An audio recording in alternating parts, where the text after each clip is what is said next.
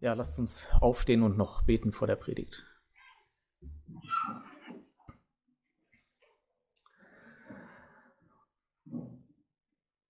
Vater, wir danken dir für diesen Gottesdienst. Wir wollen dich bitten, dass du jetzt unsere Konzentration aufrecht erhältst, dass der Sauerstoff, den wir gerade noch reinlassen, dass der hilfreich ist. Wir bitten dich, dass du unser Denken jetzt komplett ja, auf dich ausrichtest. Ja, wir wünschen Veränderungen ja, in unserem Leben und wir wollen dich bitten, dass du durch dein Wort, was du gegeben hast, jetzt zu uns redest. Wir bitten dich um deine Gnade. Amen.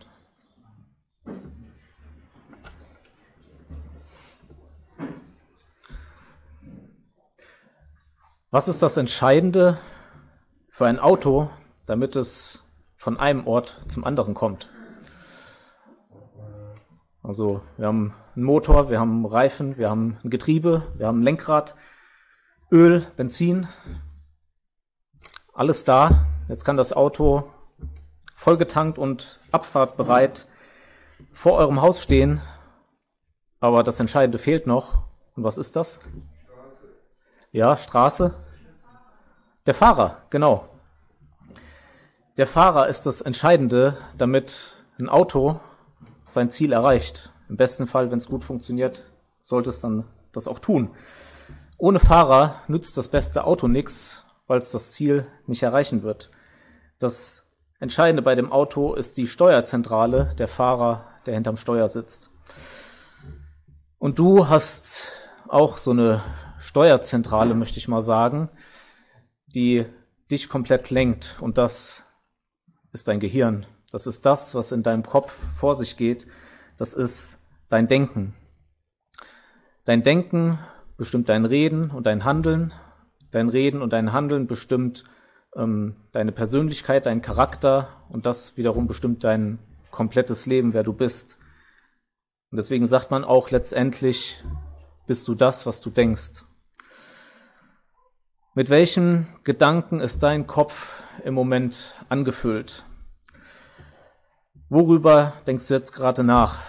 Was waren deine Gedanken heute Morgen, gestern Abend, letzte Woche? breite das mal, nimm mal deine ganzen Gedanken von der letzten Woche, breite die mal vor dir aus und schau mal drüber, ja, was da alles so drin ist. Gedanken über dein Auto, Handy, ähm, Sexualität, Corona, äh, die Familie, ja, was auch immer. Diese Woche hat bis zu diesem Zeitpunkt, wo wir jetzt sind, ungefähr 550.000 Sekunden. Einige Zeit davon hast du geschlafen, aber viel Zeit warst du wach. Und meine Frage an dich ist, wie viele von diesen Sekunden hast du an deinen Schöpfer gedacht, an das Wichtigste? Unser Land ist voll von Menschen, die in ihrem Kopf Gott komplett ausgeklammert haben, die womöglich nicht eine Sekunde über ihn nachdenken. meine Frage ist an dich, egal ob du hier sitzt oder auch zu, ähm, online zuhörst, meine Frage ist an dich, ob Gott in deinem Denken überhaupt eine Rolle spielt und wenn ja, welche. Gott hat uns einen Verstand gegeben und Gott hat uns dieses Buch gegeben. Der Juri hat es vorhin gesagt, Gott zeigt sich uns nicht irgendwie durch Träume, sondern er hat uns ein verschriftlichtes Wort gegeben, was wir lesen, was wir hören, was uns erklärt wird, was wir in unserem Kopf verarbeiten und damit greift er auf unser Denken ein. Wenn es dir so geht, dass du dir vielleicht nicht viele Gedanken über Gott machst, obwohl du vielleicht sogar hier überall dabei bist, dann will ich dich bitten, dass du die nächsten 40 Minuten, vielleicht bin ich auch schneller, ich versuch's, dass du gut zuhörst, weil das Denken ist neben deinem Herzen schon das Entscheidende in deinem Leben, weil es alles andere lenkt. Es geht heute Morgen nicht in der Apostelgeschichte weiter. Ich möchte nochmal an Prediger anschließen. Ähm, ihr erinnert euch vielleicht Anfang Januar, da hatte ich einfach über dieses Buch mal einen Überblick gegeben. Und ich möchte heute an, den, an das Ende von, diese, von diesem Buch gehen. Ihr erinnert euch oder wisst es ähm, vielleicht sowieso, dass Salomo, dieser mittlerweile alte König, hat das Buch Prediger geschrieben und hat da seine ganze Lebenserfahrung drinstecken. Ja, Gewisserweise ist das, wenn ihr so wollt, das Zeugnis von Salomo, wenn ihr dieses Buch lest. Und am Ende, also wenn man zwar grob einteilt, in der ersten Hälfte erklärt der Salomo, ähm, was er in seinem Leben alles ohne Gott erreichen wollte und dass das total sinnlos war. Und in der zweiten Hälfte von seinem Buch gibt er einfach aus seinem Leben heraus Ratschläge, zuerst mal an seinen Sohn, das ist der direkte Empfänger, dann an junge Leute, davon haben wir heute auch einige, die hier zuhören, aber auch allgemein an seine Nachwelt. Und gewissermaßen sind ja diese letzten Worte sein Vermächtnis an uns heute. Und diese, diese letzten Ratschläge, die er gibt, oder einer davon, der betrifft unsere Steuerzentrale, unser Denken. Bevor wir den Text lesen, will ich nochmal deutlich machen, dass wir hier, und wir halten es wirklich hoch, das fehlerfreie, wahre Wort Gottes haben, was immer mehr auch von den Kirchen angegriffen und auseinandergenommen wird. Wenn du Gottes Wort liest, dann ist es so, auch heute Morgen, als würde sich über uns der Himmel öffnen und die Stimme Gottes hörbar erschallen. So, und wir lesen jetzt diesen Text und da spricht Gott. Prediger 12, könnt ihr gerne aufschlagen. Prediger 12, ab Vers 1. Und der, der gesamte Abschnitt, den wir uns anschauen, der hat sieben Verse. Prediger 12, Vers 1 bis 7. Und gedenke an deinen Schöpfer in den Tagen deiner Jugend, ehe die bösen Tage kommen und die Jahre herannahen, von denen du sagen wirst, sie gefallen mir nicht. Ehe die Sonne und das Licht, der Mond und die Sterne sich verfinstern und die Wolken nach dem Regen wiederkehren. Zu der Zeit, wenn die Hüter des Hauses zittern und die Starken sich krümmen und die Müllerinnen aufhören zu arbeiten, weil sie zu wenige geworden sind, und wenn trübe werden, die aus dem Fenster schauen, wenn die Türen zur Straße hin geschlossen werden und das Klappern der Mühle leiser wird, wenn man aufsteht beim Vogelgezwitscher und gedämpft werden die Töchter des Gesangs. Wenn man sich auch vor jeder Anhöhe fürchtet und Schrecknisse auf dem Weg sieht, wenn der Mandelbaum blüht und die Heuschrecke sich mühsam fortschleppt und die Kaper versagt. Denn der Mensch geht in sein ewiges Haus und die Trauernden gehen auf der Gasse umher. Ehe die silberne Schnur zerreißt und die goldene Schale zerspringt und der Krug an der Quelle zerbricht und das Schöpfrad zerbrochen in den Brunnen stürzt, und der Staub wieder zur Erde zurückkehrt, wie er gewesen ist, und der Geist zu Gott, zurückkehrt zu Gott, der ihn gegeben hat. Der Beginn dieses Bibelabschnitts ist gleichzeitig das Thema heute der Predigt. Denke an deinen Schöpfer. Auf diese Aufforderung baut Salomo diesen kurzen Abschnitt auf. Und im Grunde genommen reduziert sich die Botschaft heute Morgen auf einen Punkt. Denke an deinen Schöpfer, und zwar egal wie alt du bist. Wir werden das gleich, wir werden uns schrittweise da durcharbeiten. Ähm, jedes Alter ist heute dran. Jeder ist angesprochen. Denke an deinen Schöpfer, egal wie alt du bist. Und das Ziel heute Morgen ist, dass du eine Bestandsaufnahme machst, dass du dein Denken prüfst und dass du, dass du dein Denken neu oder überhaupt erstmal auf den Schöpfer ausrichtest. Ja, wenn wir in den Vers 1 gehen, dann finden wir das erste Denke an deinen Schöpfer, wenn du jung bist. Das zweite wird sein, wenn du älter bist. Da werden wir uns die nächsten Verse anschauen. Das dritte, wenn du vielleicht kurz vorm Sterben stehst. Das erste, denke an deinen Schöpfer, wenn du, wenn du noch jung bist. Wenn du in ein Auto einsteigst und losfährst, ist es sinnvoll, direkt in die richtige Richtung zu fahren und nicht erstmal in die verkehrte Richtung. Und so ist es gut, an deinen Schöpfer zu denken, wenn du noch jung bist. Und ich möchte deinen Blick hier am Anfang von Vers, ähm, von Vers 1 auf vier Hauptaussagen lenken.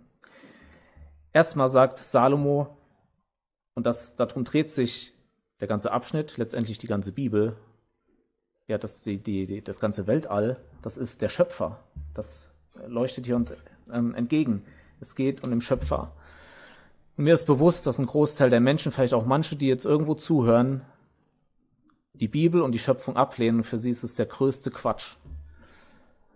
Aber was ist, die, was ist, wenn die Bibel doch recht hat? Sie sagt uns eindeutig, dass Gott alles, was wir sehen, geschaffen hat.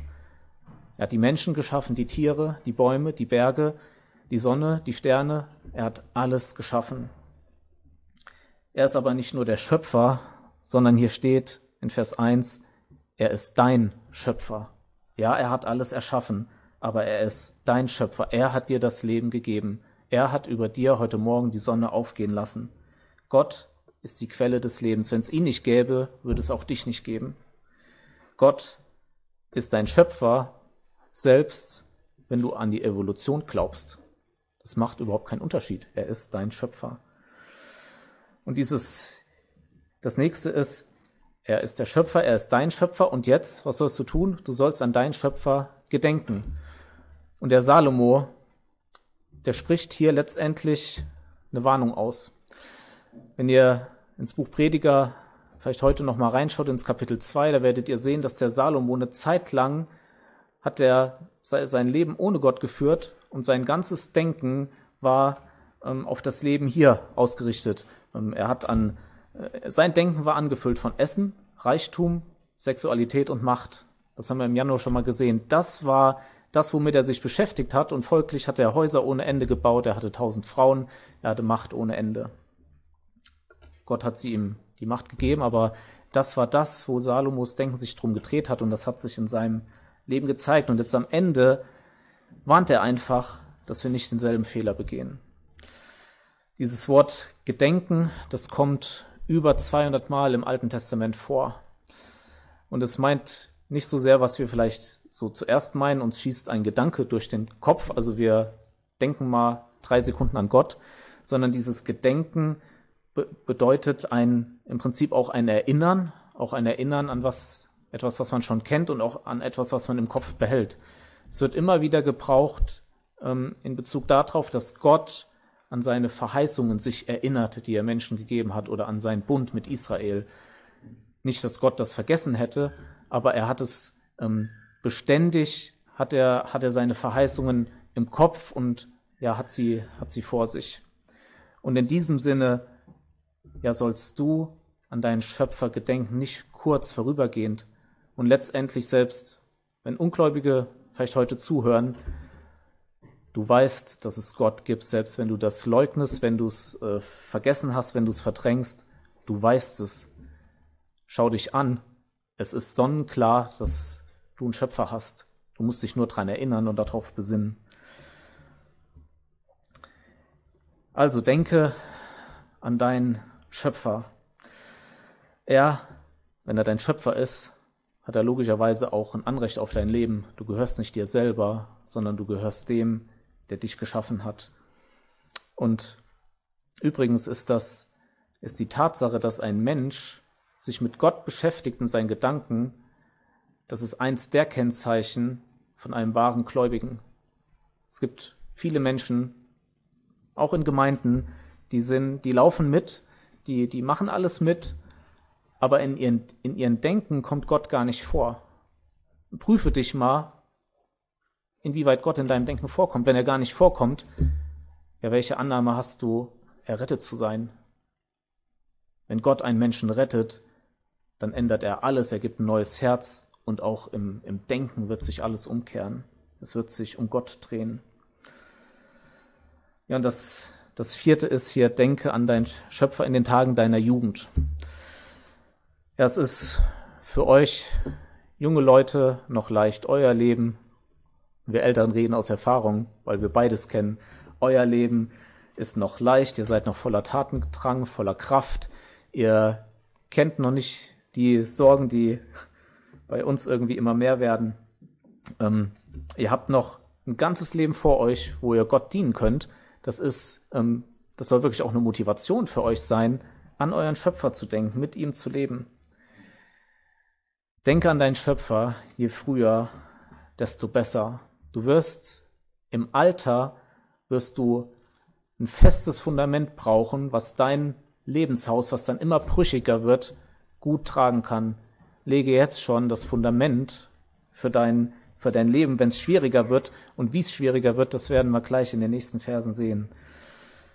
Also ihr jungen Leute, ich möchte, dass ihr euer Denken überprüft und dass ihr es, wenn es notwendig ist, neu auf euren Schöpfer ausrichtet. Und ihr könnt dazu konkrete Schritte übernehmen, unternehmen. Nimm dir zum Beispiel vor, ab heute jeden Tag eine Viertelstunde dir Gottes Wort zu nehmen und du beginnst einfach und liest das Johannesevangelium. Ich glaube, das wird vielleicht ein, zwei Wochen dauern, dann bist du mit diesem Buch durch. Wenn das gut funktioniert, nimmst du dir das nächste. Oder du machst eine geistige Nahrungsumstellung. Du nimmst die ganzen Dinge, ähm, ähm, Bücher, Internetseiten, Musik, die nichts mit Gott zu tun haben, die, die schmeißt du mal raus und ersetzt es durch gute christliche Bücher, gute christliche Internetseiten und gute christliche Musik. Du füllst dein Denken einfach mit, mit dem Guten. Und wenn du überhaupt kein Interesse an dem Ganzen hast, solltest du zumindest anfangen zu beten, dass Gott in dir ein Verlangen nach ihm bewirkt. Also am besten ist es in jungen Jahren auf den Schöpfer zu hören. Das ist der eigentliche Punkt, den Salomo hier in diesem Text macht. Aber wir wollen auch uns Ältere, ich zähle mich einfach mal dazu mit knapp 40, uns wollen wir auch ähm, damit reinnehmen. Und wenn es für junge Menschen, ja, der Uwe, der ist noch ein paar Jahre älter, genau. Und wenn es für junge Menschen schon äh, so wichtig ist, auf Gott zu hören, wie viel mehr für Ältere, da ist ja die Lebensspanne bis zum Ende noch viel kürzer. Also denke an deinen Schöpfer, wenn du älter bist. Mancher Autofahrer, der merkt vielleicht erst nach einer gewissen Wegstrecke, dass er irgendwie komplett falsch gefahren ist. Und dann ist der Punkt gekommen, wo er aber immer noch umkehren kann. Es ist noch nicht zu spät. Und wenn du schon älter bist und dein, der Schöpfer bei dir nicht wirklich den Stellenwert hat, es ist immer noch Möglichkeit, umzu, dein, dein Denken umzustellen. Und Salomo, der beschreibt jetzt ja in diesen nächsten Versen den körperlichen und emotional, emotionalen Verfall von einem, von jedem Menschen, der älter wird. Er benutzt dafür verschiedene Bilder. Ähm, nicht alle von diesen Bildern treffen auf jeden Menschen zu, aber jeder, der älter wird, wird sich in einem, mehreren oder vielen von diesen Bildern einfach wiederfinden. Und die jungen Leute hört auch dazu, weil das steht euch im Normalfall ja auch noch bevor. Was wir jetzt merken, durch diese Bilder vor unseren Augen taucht ein alter, klappriger Mensch auf, der dem Grab entgegentaumelt. Und es sind, ich möchte es mal in vier Kategorien einteilen, was hier abnehmen wird. Das erste ist, die heitere Stimmung wird abnehmen. Das in Vers 1 ist von bösen Tagen die Rede.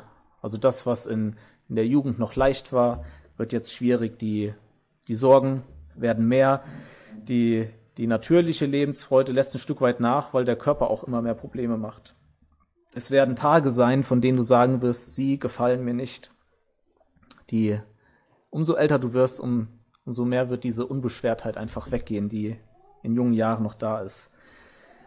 Dann die Sonne und das Licht, der Mond und die Sterne werden sich verfinstern. Das ist ein Bild dafür, dass mal abgesehen von Gott so die, die natürliche Stimmung, die wird trüber, die intellektuellen Fähigkeiten lassen nach, das Gedächtnis lässt nach. Dazu kommt Schlaflosigkeit. In Vers 4, da steht, dass die Töch, ähm, dass man aufsteht beim Vogelgezwitscher. Das ist auch etwas, was, vielleicht hast du es schon oder es könnte kommen. Einfach, der, der Schlaf ist nicht mehr so da. Man ist schon früh wach, wenn die, wenn die Vögel singen. Und in Vers 5, dass man sich vor jeder Anhöhe fürchtet und Schrecknisse auf dem Weg sieht. Also einfach so diese natürliche Sorge und, und Angst im Alter, vielleicht auch wenn man am Laufen ist, das nimmt zu. Aber nicht nur die heitere Stimmung nimmt ab, sondern auch die Lebenskraft. In Vers ähm, 2 steht dass die Wolken nach dem Regen wiederkehren.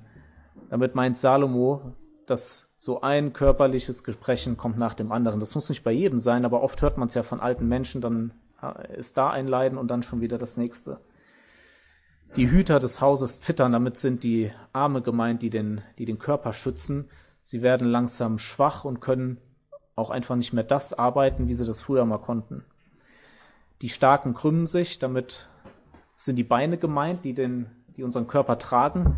Die konnten noch den Körper das ganze Leben tragen, aber auch sie werden schwächer. Und was dann die Folge davon ist, dass es dann was wir in Vers 5 lesen, dass die Heuschrecke schleppt sich mühsam ähm, ähm, fort, dass die durch diese nachlastende Kraft auch einfach das Laufen langsamer wird. Also die, die Lebenskraft nimmt ab, die, ähm, die Stimmung nimmt ab, aber auch die Sinneswahrnehmung nimmt ab. Die Müllerinnen, so heißt es in Vers 3, werden aufhören zu arbeiten. Die Müllerinnen, das ist unser Mahlwerk, unsere Zähne, die die, die, die Nahrung zermahlen, naja, die fallen langsam dann nacheinander aus, beim einen mehr, bei dem anderen weniger. Und was noch dazu kommt, und da musste ich auch äh, nachschauen, was das bedeutet, weil ich es nicht verstanden habe, dass die Kaper versagt in Vers 5. Also ich habe gelesen, dass die, die, dieser Kaperstrauch, das ist eine Pflanze und diese Frucht, diese Kaper, die wurde wohl damals verwendet, um den Appetit anzuregen. Und was Salomo sagt, wenn du alt bist, kann es sein, dass selbst der Appetitanreger dir nicht mehr den Appetit anregt. Also die Zähne werden weniger, der Appetit wird weniger. So, also ich esse zum Beispiel sehr gerne und wahrscheinlich wird das auch, diese Freude am Essen wird auch weniger werden. Aber auch das, die, die, die Augen in Vers 3, trübe werden, die aus dem Fenster schauen. Die Augen werden trübe, die Sehkraft lässt nach. Auch die Ohren sind betroffen in Vers 4, wenn die Türen zur Straße hin geschlossen werden und das Klappern der Mühle leiser wird. Die Umgebungsgeräusche werden immer weniger wahrgenommen aber auch die Stimme, die jetzt noch ja, gut funktioniert, wird auch weniger werden. In Vers 4 am Ende gedämpft werden die Töchter des Gesangs, das Sprechen wird leiser, die Kommunikationsfähigkeit nimmt ab. Ja, und das Letzte, was abnimmt, ist die körperliche Schönheit. Also ihr jungen Leute, ihr werdet nicht immer so schön bleiben, wie ihr seid. Und das finden wir hier in Vers 5, da steht, dass der Mandelbaum blüht, das ist einfach ein Bild dafür, also wenn der blüht, wird er weiß. Das ist ein Bild dafür, dass die Haare im Alter grau werden. Das Problem werde ich nicht haben, weil das bei mir sich vorher erledigt hat. Aber ich möchte es mal unter dem Punkt stellen, die, die körperliche Schönheit, die wird, ähm, wird einfach nachlassen.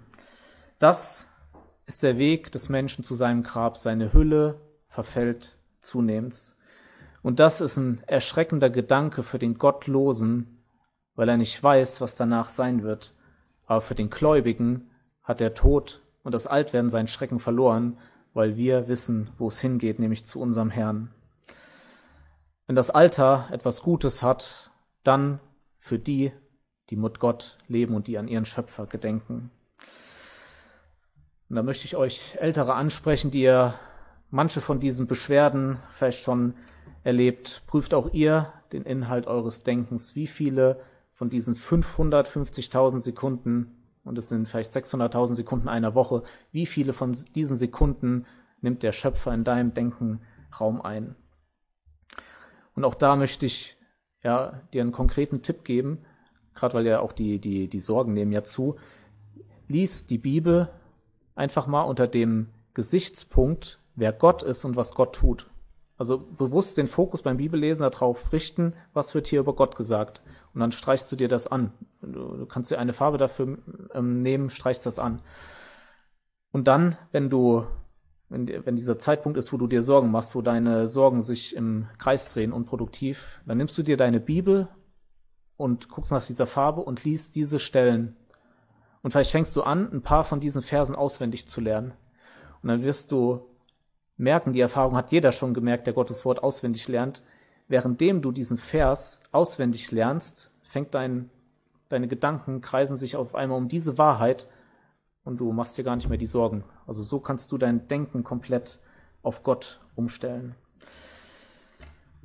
Ja, wenn es schon für Ältere dringend Zeit wird, an ihren Schöpfer zu gedenken, wie viel mehr für die, die kurz vorm Sterben stehen. Und das ist das Dritte. Denke an deinen Schöpfer, wenn du kurz vorm Sterben stehst, wenn du vielleicht den Tod schon vor Augen hast. Da gibt's vielleicht den Autofahrer, der ist in der Stadt schon fast angekommen, was er als Ziel in seinem Navi eingegeben hat. Und dann merkt er erst, er hat sich irgendwie verschrieben und ist komplett in die falsche Richtung gefahren. Es ist immer noch die Möglichkeit, dass er umkehrt. Und solange du über diesen Erdboden läufst, egal wie alt du bist, gibt es noch Möglichkeit umzukehren und dein Denken korrigieren zu lassen. Und das ja, finden wir jetzt in den letzten drei Versen, die Verse 5 bis 7, da gebraucht der Salomo wieder einige Bilder, um das Sterben zu schreiben. Also dieser alte, klapprige Mensch, der gerade vor unseren Augen aufgetaucht ist, der fällt jetzt ins Grab. Und das hat unwiderrufliche Folgen. Der Tod, der ist wirklich der Punkt, der endgültig ist, wo sich, wo nichts mehr zu variieren ist. Es ist aus, vorbei. Der Tod ist unumgänglich. Er macht vor deiner Haustür nicht Halt. Und Salomo sagt das selbst im achten Kapitel, dass kein Mensch Macht hat über den Tod. Er sagt in Kapitel 8, Vers 8, kein Mensch hat Macht über den Wind. Okay. Ist das so? Ja, der Mensch hat keine Macht über den Wind. Dass er den Wind zurückhalten könnte. So gebietet auch keiner über den Tag des Todes. Auch gibt es im Krieg keine Entlassung. Und gerade seit einem Jahr ist unser Land, glaube ich, in größter Verwirrung, dass man denkt, dass man über den Tag des Todes irgendwie Macht hätte. Bei allen Maßnahmen, die gut sind und vielleicht auch notwendig sind, wird uns im Moment suggeriert, dass man durch verschiedene Maßnahmen den Tag seines Todes beeinflussen kann. Das ist nicht der Fall. Wir gebieten nicht über den Tag unseres Todes, das ist in Gottes Hand. Vielleicht hast du eine tödliche Diagnose beim Arzt bekommen oder du hast, stehst trotzdem kurz vor dieser Schwelle, ohne es zu wissen. Vielleicht hast du den Tod noch gar nicht vor Augen, aber er wartet schon auf dich. Aber du, du weißt es nur noch nicht. Es macht ähm, keinen Unterschied.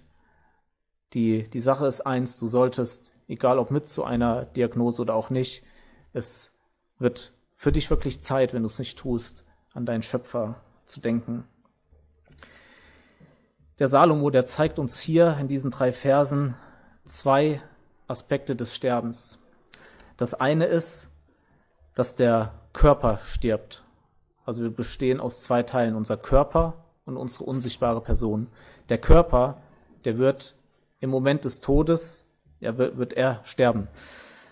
Und schaut da mal rein in Vers Vers 6, da steht, dass die goldene Schale zerspringt. Viele gehen davon aus, und dem würde ich mich anschließen, dass damit das Gehirn gemeint ist. Also unsere Steuerzentrale, das ist das Höchste letztendlich, was wir, was wir haben.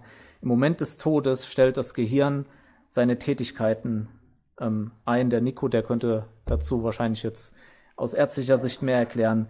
In dem Moment, wo du stirbst, ähm, ist, ist das Gehirn ist tot. Also da wirst, du kannst nicht mehr denken. Wenn du jetzt noch diese Predigt hörst und mit deinem Verstand aufnehmen kannst und Entscheidungen treffen kannst, in diesem Moment ähm, ist es vorbei. Du wirst auf den Ruf des Evangeliums nicht mehr hören können.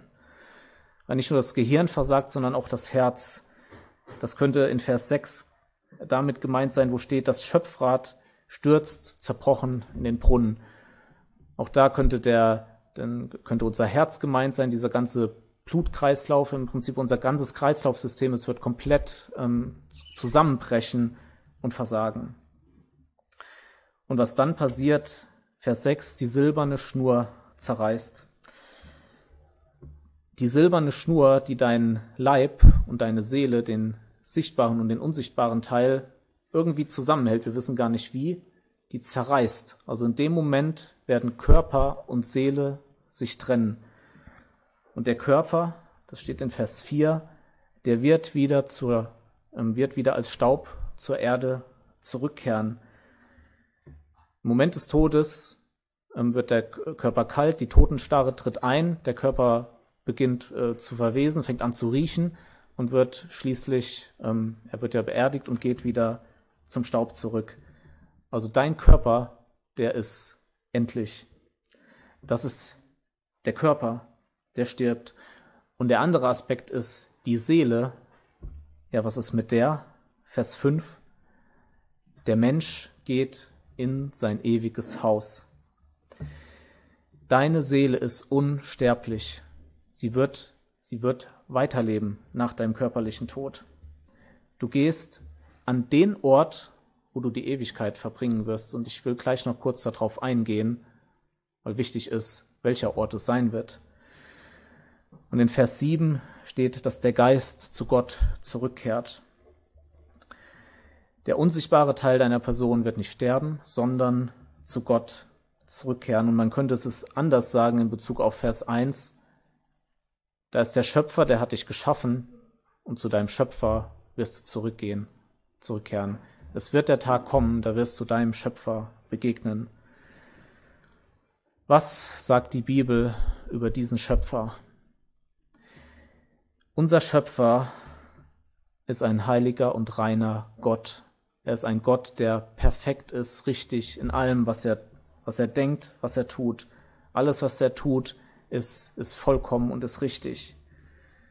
In 5. Mose lesen wir, er ist der Fels, vollkommen ist sein Tun, ja, alle seine Wege sind gerecht.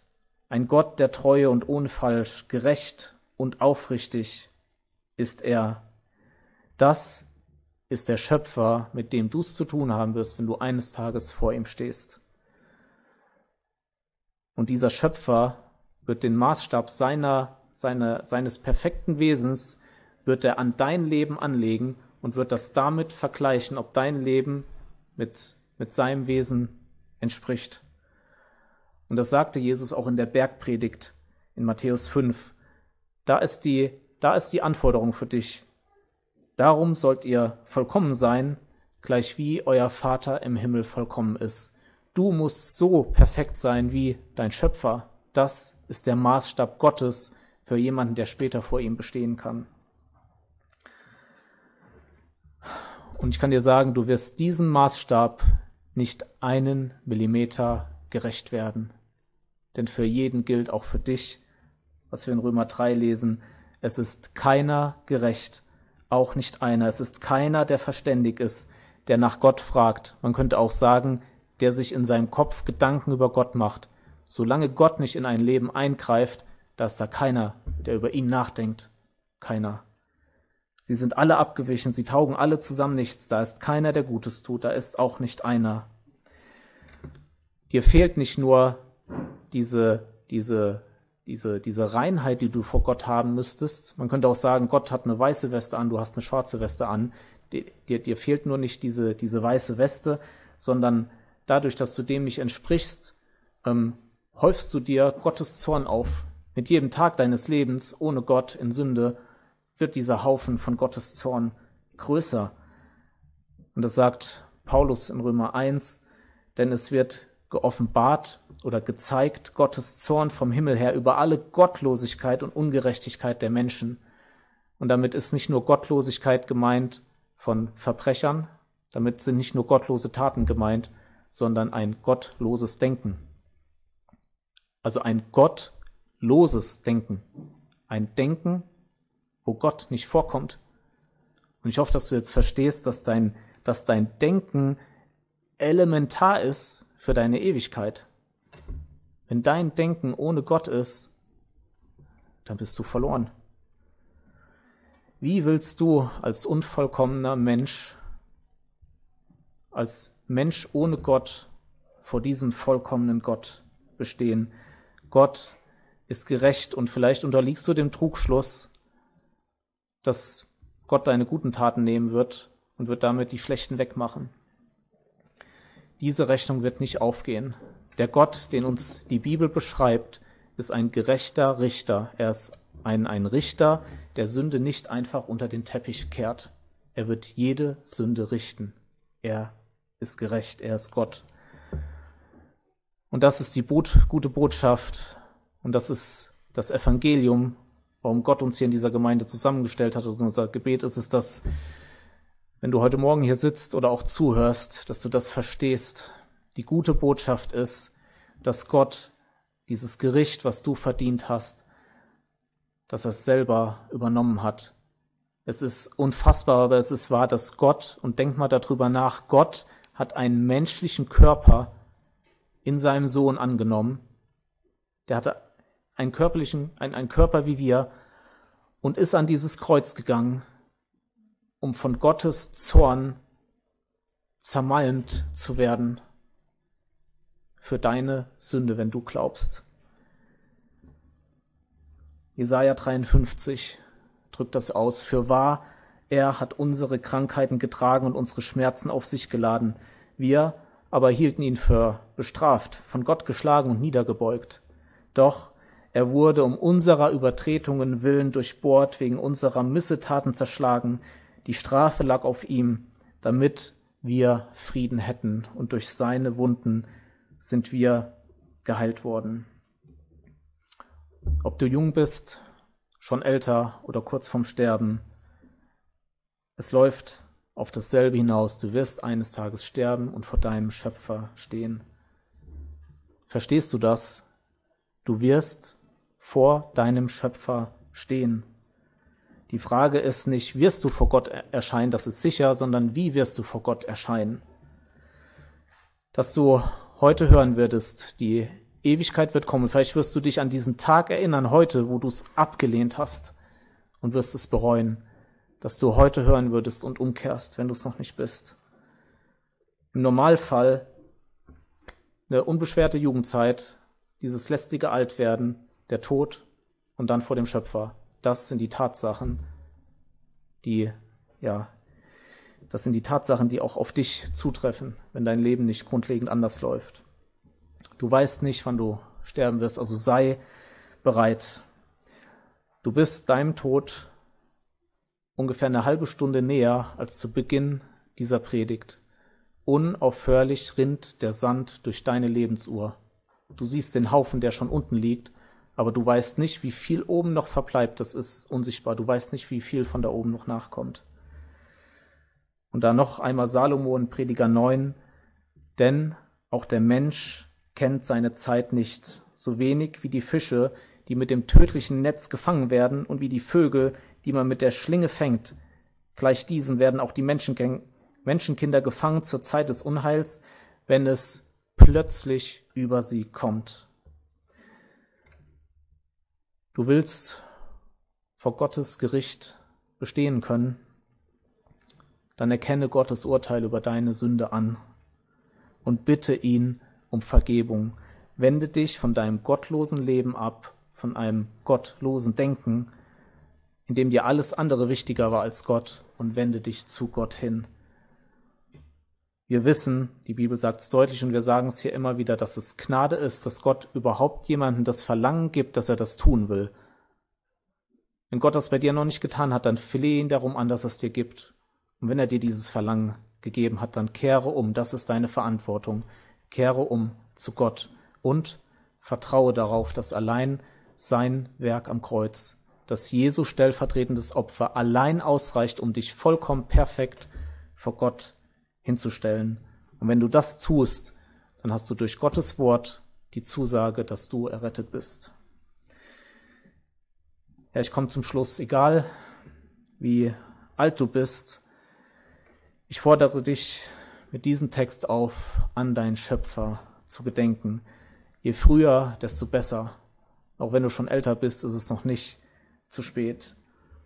Wenn du noch bewusst ohne Gott lebst, dann kehre zu Gott, kehre zu deinem Schöpfer um. Wenn du meinst, mit Gott zu leben, und alle anderen meinen es vielleicht auch, aber du tust es überhaupt noch nicht, dann kehre um. Und wenn du gläubig bist, dann nimm dir einfach auch die Ratschläge, die ich ja praktisch gegeben habe, zu Herzen ähm, und, und pflege einfach die Gemeinschaft mit deinem Schöpfer. Denke an deinen Schöpfer. Gott sei dir dazu gnädig und helfe dir dabei. Amen.